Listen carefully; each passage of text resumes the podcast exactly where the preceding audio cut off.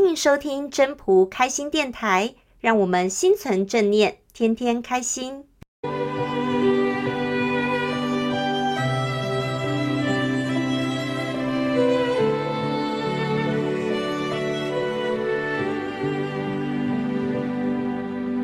各位朋友，大家好，我是主持人 Marie。大家的身边有没有一些朋友好像不太喜欢说话的？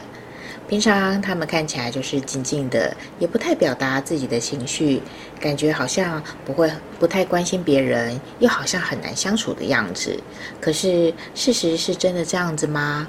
我们今天就来听听分享人他的分享吧。嗨，大家好，我是杰西卡。我曾经任职一家小公司，上下平级的同事，我都和他们相处。并且共事过。老板的助理就是秘书。大家对于秘书的印象是什么呢？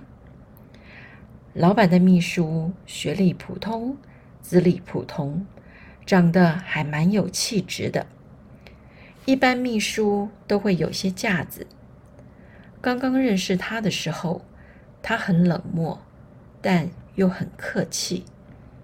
跟他说什么事，也没什么特殊的情绪反应，就应个一声就结束对话了，很符合秘书的特质。而我的工作性质是任何事情都要交代得清清楚楚、明明白白，人家也必须要给予我明确的答复，说收到了，我才能放心。所以。之前的沟通其实没有很顺利。过了好多年，我觉得这样的相处真的不好，所以我先主动跟他说：“很抱歉，我的说话都比较直接，可能对你有些不太礼貌的地方。”他的回答是：“哎呀，都相处这么久了，你的个性我知道啦。”哇！我有时都自己不知道自己的个性，他竟然跟我说他知道我，了解我。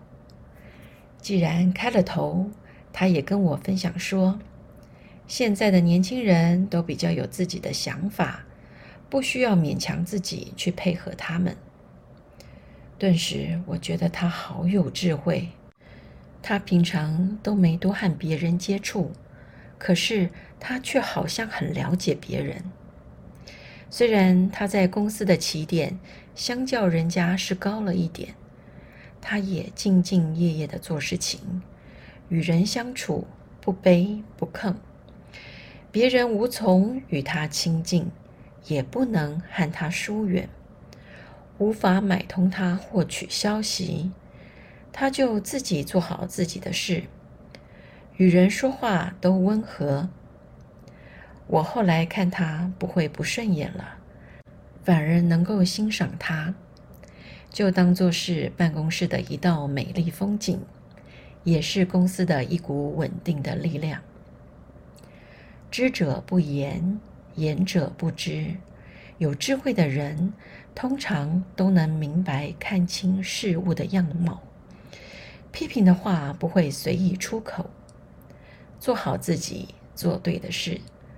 要做好事情，就要放下自己的私心，不执着虚名，不在意外在的夸耀，跟大家相处融洽，内心强大，形成保护层、金钟罩，亲疏厉害的行为都影响不到你了。谢谢大家的收听。要是你喜欢今天的分享，请记得帮我按赞、订阅，还要打开小铃铛。如果你是在 Pocket 收听的，除了订阅跟分享之外，也别忘了给五颗星的评价哦。我们下次再见喽，拜拜。